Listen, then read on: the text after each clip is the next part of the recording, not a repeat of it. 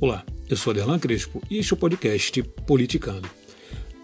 No episódio de hoje, vamos fazer uma reflexão sobre o fazer o bem ou ser bom. Bom, a ideia é identificar numa reflexão se podemos decidir fazer o bem ou se nós nascemos para sermos bons. Eu sou professor universitário, trabalho com a disciplina de criminologia e filosofia do direito. Tenho uma tendência a fazer análise sobre segurança pública, sobre a criminalidade e também sobre as condições da vida a partir das ações humanas e também da própria organização política. E o objetivo aqui é justamente fazer uma relação entre o como nós vivemos, a nossa atitude no dia a dia e o que esperamos da vida. E, por óbvio, qual a nossa responsabilidade sobre as realidades que existem e o próprio futuro. Bom, vamos lá. A vida é para ser vivida. Não há outro plano melhor.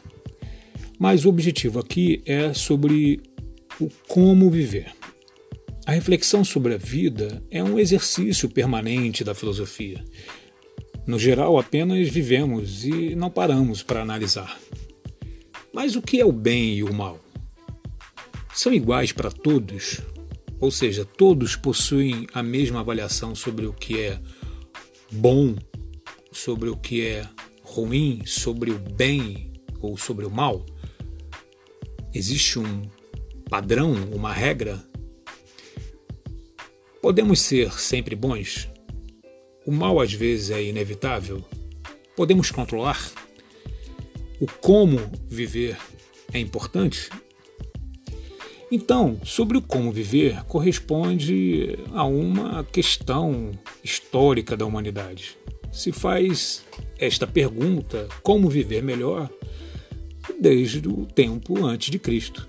Inclusive, a presença dele na história marca uma necessidade de reavaliarmos a forma como vivemos. Então fez-se uma projeção de futuro e para esse futuro ser melhor deveríamos viver de, forma diferente. Talvez não façamos esta reflexão no dia a dia porque vivemos de forma mecânica, replicando os dias, a não ser que algo aconteça de grave que nos faça mudar o rumo, a perspectiva sobre a vida. Mas pensar e decidir sobre como viver pode parecer inútil ou coisa de filósofo, ou de quem não trabalha. No entanto, saber se vivemos de forma boa, se somos bons, se podemos melhorar ou onde erramos mais, são questões que, se pararmos para refletir, o resultado pode mudar a nossa vida, o nosso dia a dia, o nosso emocional, é, trazer resultados concretos sobre as convivências, as amizades, a relação com a família, no trabalho, ou sobre o objetivo de vida. Para os pragmáticos, para os que estão correndo no dia a dia, ah, ou para os mais radicais, céticos, o revisitar a si mesmo é uma coisa mística, religiosa, ou dos povos do Oriente, ou ainda de quem tem algum problema mas são visões limitadas, né? porque pensar sobre a vida é algo que interessa a todos. Para o filósofo Jean-Jacques Rousseau, do século XVIII, que viveu numa época em que não existia luz elétrica e nem aparelhos celulares e nem televisão e nem veículos, nem trem, nem aviões, as respostas a essas perguntas podem ser respondidas da seguinte forma: aspas, o homem nasce livre e, por toda parte, encontra-se a ferros.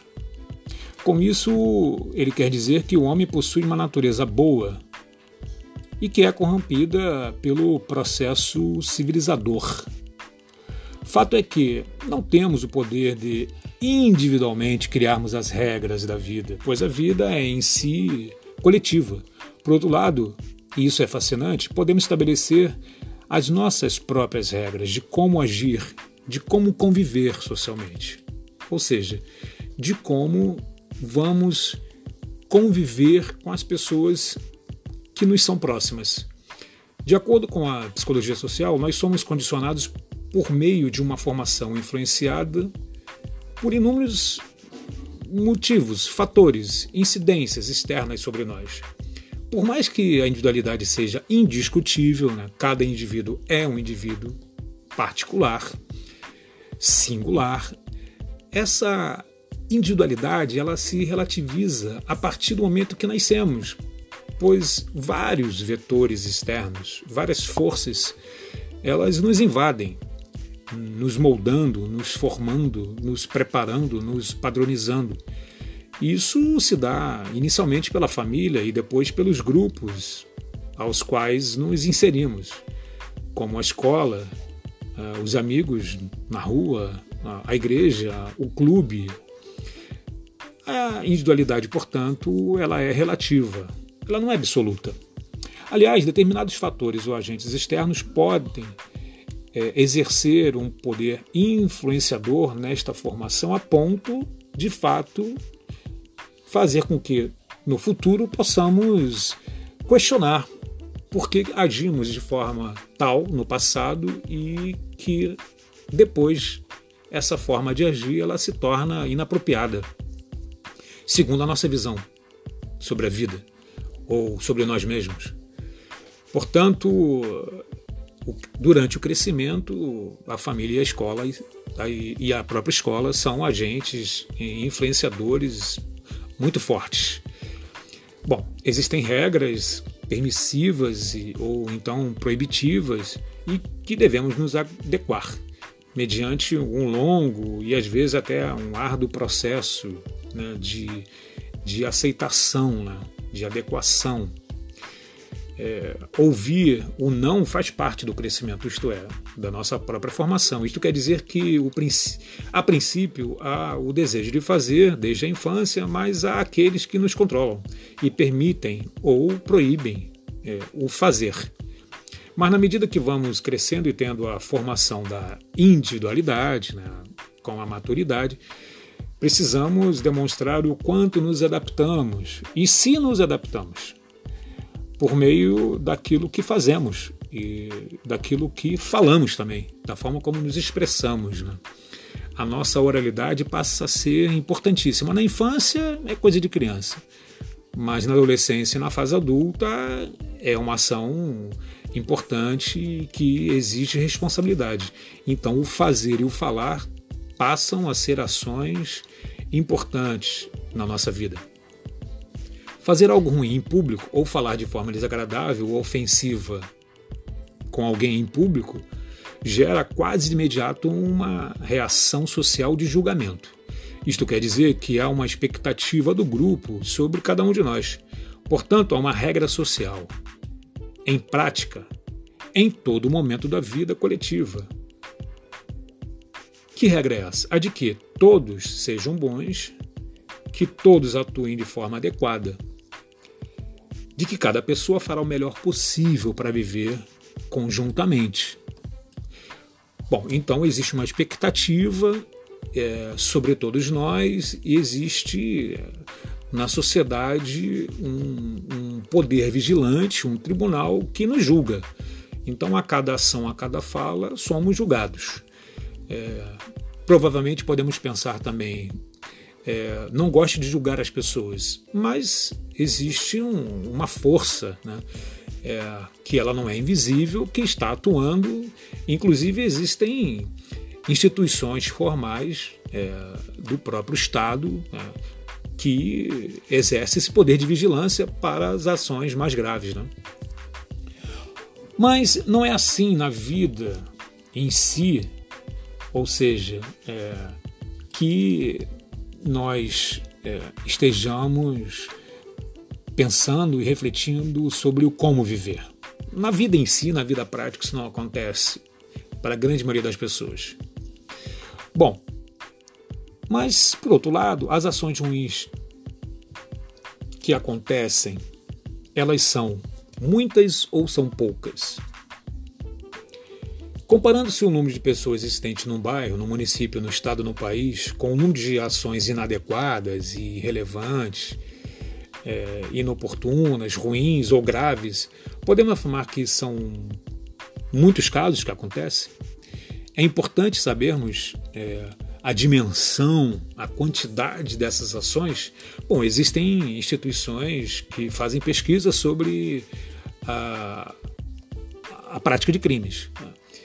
No início do século XX, por influência do, da formação da sociologia, a chamada sociologia estrutural funcionalista, fazia-se uma, uma análise de comportamento das pessoas e ali a sociedade se organizando, né, por influência é, do mercado, é, de trabalho, muitas pessoas se submetendo a trabalhos é, difíceis, pouco remunerados, um, uma quantidade também de crimes que aconteciam, e falava-se ali, é, principalmente o Durkheim, é, que havia é, condutas desviantes, ou seja, aquelas pessoas que praticavam as condutas que eram contra o interesse é, da população, né? eles atuavam contra o, o, o bem maior, que era uma vida positiva para todos. Né? Bom, mas existe uma questão que é a sensação, né? as impressões que nós temos. Então, a quantidade dessas ações ruins são muitas, de fato. Neste aspecto, é importante avaliar o significado né, é, da palavra impressão. Bom, nós nos impressionamos com algo que ocorre, seja bom ou ruim, principalmente os fatos ruins, né? Mas também usamos esta palavra para expressar que supomos algo, ou seja, supomos que as pessoas são mais, que são tantos e tantos crimes que ocorrem que a, sociedade passa a ser um lugar violento, né? quase que selvagem, e, e que isso piora a cada ano, né? a cada tempo. Mas qual o peso desta impressão, desta suposição sobre as nossas vidas, né? sobre as realidades existentes.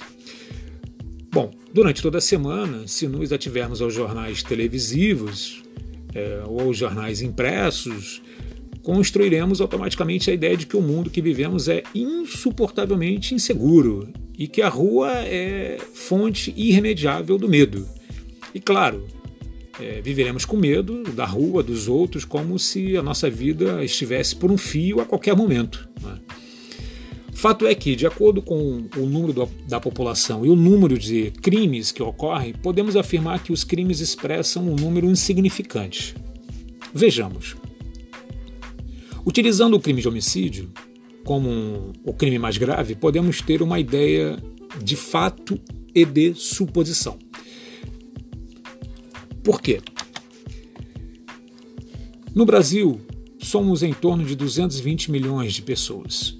Em 2016, segundo o Ministério da Justiça, a cada 100 mil pessoas ocorreram 30 mortes. Quer outro dado? Segundo o Fórum Brasileiro de Segurança Pública, em 2017 houve aproximadamente 59 mil homicídios no Brasil. E em 2019, 41.500 homicídios, aproximadamente. Ou seja, até diminuiu. Mas, claro, 50 mil homicídios é um número muito alto, é um absurdo. 50 mil pessoas foram mortas não de forma natural. A questão aqui é justamente é, fazer uma avaliação sobre o agir de forma ruim e grave que incomoda, que causa um problema, são atitudes e ações nocivas à convivência. Bom, é, mas considerando os números citados, é, o que, que nos impede de fazermos algo ruim ou grave?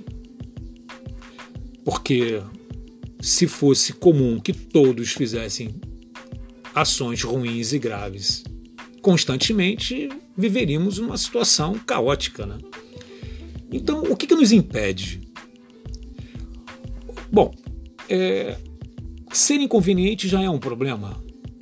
É, porque temos a inteligência suficiente para sabermos o que é ruim e o que é bom, o que é certo e errado dentro das regras sociais e até o que é crime e o que não é crime, né? pelo menos os principais. Bom, a questão é que desde a infância somos preparados para agirmos de forma boa, adequada, como foi visto antes. Eu citei algo que as pessoas sabem, mas dentro dessa reflexão é importante considerar que a passagem pela é, família durante a infância, que aquela família esteja preparando as pessoas, é, que a escola esteja também é, participando dessa formação, é, são momentos importantes na vida da pessoa. E aí é, é uma influência fundamental sobre o como ela poderá agir no futuro. Né? Estaremos falando filosoficamente das virtudes, né? as pessoas virtuosas, mas sabemos que existe o ideal e o real. Mesmo sabendo que há um tribunal social nas ruas, na família, e que a todo momento é, é, estão vigilantes, né? É, que são pessoas comuns que nos olham né? e analisam o nosso comportamento. Mas ainda assim, as condutas ruins ocorrem. Mesmo sabendo que há pessoas olhando, câmeras vigiando, ou até policiais próximos, ainda assim esses fatos acontecem. Desta forma, é, o que nos leva a pensar, agir ou querer algo que não é aprovado ou sequer tolerado pela sociedade. Então, o que, que nos leva a pensar ou a fazer algo ruim? E, do contrário, é, o que nos impede de fazer aquilo que será ruim para o outro? É, que tipo de é, acontecimento é, podemos prever que pode favorecer a decisão de fazer ou de não fazer. São perguntas que podemos fazer, pois temos a capacidade racional, né? temos a inteligência como seres humanos. Isto é, é como a influência de alguém é, de fato importa, é, ou como a saúde mental também importa, é, que tipo de necessidade as pessoas possuíram no passado e que não foram atendidas. Então, é, esse quadro é, do não fazer ou do fazer leva em consideração as influências que essa pessoa recebeu durante toda a sua vida. A saúde mental também é importante, as necessidades que cada um possui são todos esses fatores relevantes para essa análise sobre o agir de forma ruim ou agir de forma adequada ou correta. Ou seja, é, existe respostas firmes, objetivas, existe uma fórmula, existe um padrão, existe uma receita de como é, podemos preparar as pessoas para que elas não realizem condutas ruins. Ou seja, ainda temos o controle sobre como as pessoas podem atuar? Estamos no interior do problema, né? tanto sobre o aspecto externo da vida da pessoa, é, os, fatores que exerceram sobre ela, até o aspecto interno é, da consciência, né? ou até mesmo é, da condição neural. Né? É, a ciência ela se preocupa também com a análise dos comportamentos, é claro, e temos a própria psicanálise, nós temos também a neurociência, ou seja, temos estudos feitos com relação ao comportamento, mas não há ainda uma resposta única e absoluta, suprema sobre o agir de forma ruim e o agir de forma boa, segundo as expectativas que nós possuímos. Bom, uh, vamos lá. Quais são as nossas referências para entender essas ações? Então, temos a ciência né? É, e temos o senso comum. O senso comum vai apontar a maldade como um fator principal que permite que alguém atue de forma ruim, ou seja, aquela pessoa é ruim. Né? ela é ruim. O senso comum vai apontar para esta simples resposta. Já a ciência ela vai admitir influências não tão visíveis né, e que dependerão de análises mais detalhadas. Provavelmente o, meio de, de, convívio durante a infância, a forma como ela foi é, educada pela família, a própria experiência escolar, né, se, se, se, se essa pessoa ela sofreu alguma perseguição, né, o chamado bullying, é, porque isso impacta né, na, na, na, saúde mental, é, o contato que ela teve com formas de violência durante a vida, ou seja, é, toda uma estrutura né, é, que diz respeito à saúde mental, psicológica dessa pessoa. Ocorre que é, o desejo surge e as pessoas realizam as ações. E a ciência ela vai analisar é, com seus métodos. Mas o fato é que, ainda que as pessoas se sintam culpadas pelo aconteceu, ou que se tenha uma resposta científica que vá é, apresentar uma perspectiva, né, uma suposta justificativa, o fato já aconteceu e, e, e, gerou provavelmente algum dano. Né? E aí queremos respostas. O que fazer? Né? Geralmente entregamos isso ao governo, né? aos políticos. Precisam resolver os, os problemas é, da sociedade e a violência é uma situação que nos incomoda muito. Talvez o principal fator que nos faça ponderar sobre a, a vida que vivemos né? e até às vezes o próprio local e decidir sair daquele lugar para buscar um lugar mais seguro. Né? Bom, o, o, filósofo Cortella é, defende que tudo depende das escolhas. É, sim, ele defende, né, genericamente falando, né, que temos a capacidade racional de decidirmos agir bem ou mal, pois ainda que o histórico seja um influenciador, a pessoa pode decidir agir de forma boa ou ruim. Mas vejamos, há uma diferença entre fazer algo ruim e ser ruim. Né? Ou seja, agir de forma ruim momentaneamente ou ser uma pessoa ruim. Né? Uh, nesse sentido, o próprio Cortella fala que ele não concorda com a frase a ocasião é, faz o ladrão.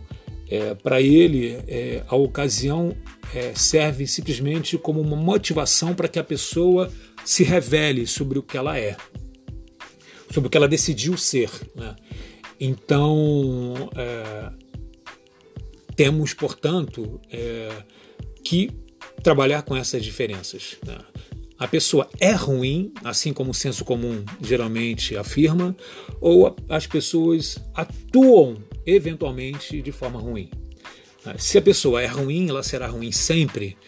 E se a pessoa atua de forma ruim esporadicamente, eventualmente, isto quer dizer que ela tem um controle e ela pode decidir quais as possibilidades de termos uma resposta mais é, segura que nos dê um esclarecimento sobre essa situação. Bom, ao atribuirmos a alguém a qualidade, características ou até a deformação né, de ser ruim, estamos determinando que ela é capaz de fazer o mal durante a, a vida toda. Ou seja, será sempre ruim. Né? E, e, isso não a incomoda a princípio, né? porque ela continua a fazer. Ou seja, suas ações não gerariam o menor constrangimento para si. É, e ela não tem medo de realizar. Mas, neste caso, estamos diante de uma pessoa seguramente saudável mentalmente? Ou haverá algum transtorno na saúde psíquica que impede a pessoa de frear o desejo de fazer algo ruim? E aí estamos no campo da psicanálise, né? que de fato nós não temos o controle total é, da nossa é, é, condição de desejar né? e, portanto, é, nós não temos o controle total sobre nós mesmos.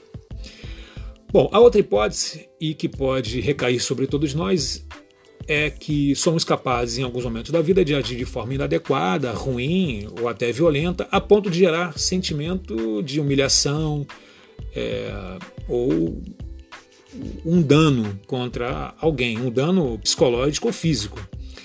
Na medida em que imaginamos termos sido autores de situações ruins ou desagradáveis para qualquer pessoa, conhecida ou não, ou mesmo de ter pensado algo ruim para alguém, estamos na mesma condição de todos os outros que praticam coisas ruins? É, somos todos capazes de realizar coisas ruins, enfim, ou não? Existem pessoas propensas a e pessoas que, eventualmente, por um descuido, um erro, são capazes também de fazer coisas ruins.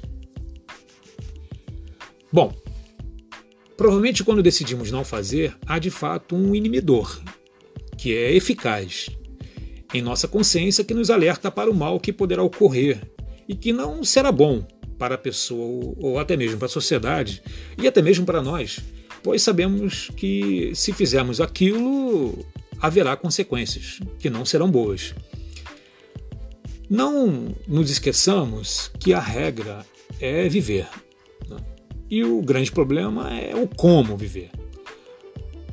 Conhecemos partes é, de contribuições históricas sobre esse como viver. Né? Moisés fez isso, Jesus também fez, e o próprio Kant. Né? O Kant ele criou uma regra é, de convivência que o que importa é fazer o melhor sempre. Né? Ele criou uma máxima. Né? É, devemos fazer sempre o melhor. É, como, se, como se essa ação se torne uma regra. Né? E isso não depende da nossa vontade. Temos que fazer, porque é assim que devemos viver. Ou seja, o nosso prazer não está em satisfazer os nossos desejos, mas fazer aquilo que é dever, dever moral. Bom, é... mas quem de fato faz o bem sempre? Existe alguém? Ser bom é realmente uma qualidade que se produz na formação familiar educacional? Ou seja, se você passa por uma família que te prepara, se você passa por um processo escolar que te preparou, fez de tudo por você, você sempre fará coisas boas? Se há dúvida sobre isso, é porque de fato o senso comum que atribui às pessoas a qualidade de serem pessoas más não serve como referência para nossa avaliação sobre os comportamentos dos outros, inclusive sobre o nosso próprio comportamento, porque se o padrão, se a regra fosse família educando e também a escola, por exemplo, participando dessa formação, teríamos pessoas que só fariam coisas boas. Então, existe uma dúvida, existe uma incerteza. Por que as pessoas praticam ações ruins? Porque as pessoas não fazem somente coisas boas. Essa convivência, claro que ela depende de um esforço próprio. Bom, uh, também tem uma outra hipótese: é fazermos o melhor a partir do medo. Ou seja, que algo possa acontecer e, portanto, eu não irei fazer porque não quero me submeter às consequências que serão ruins para mim.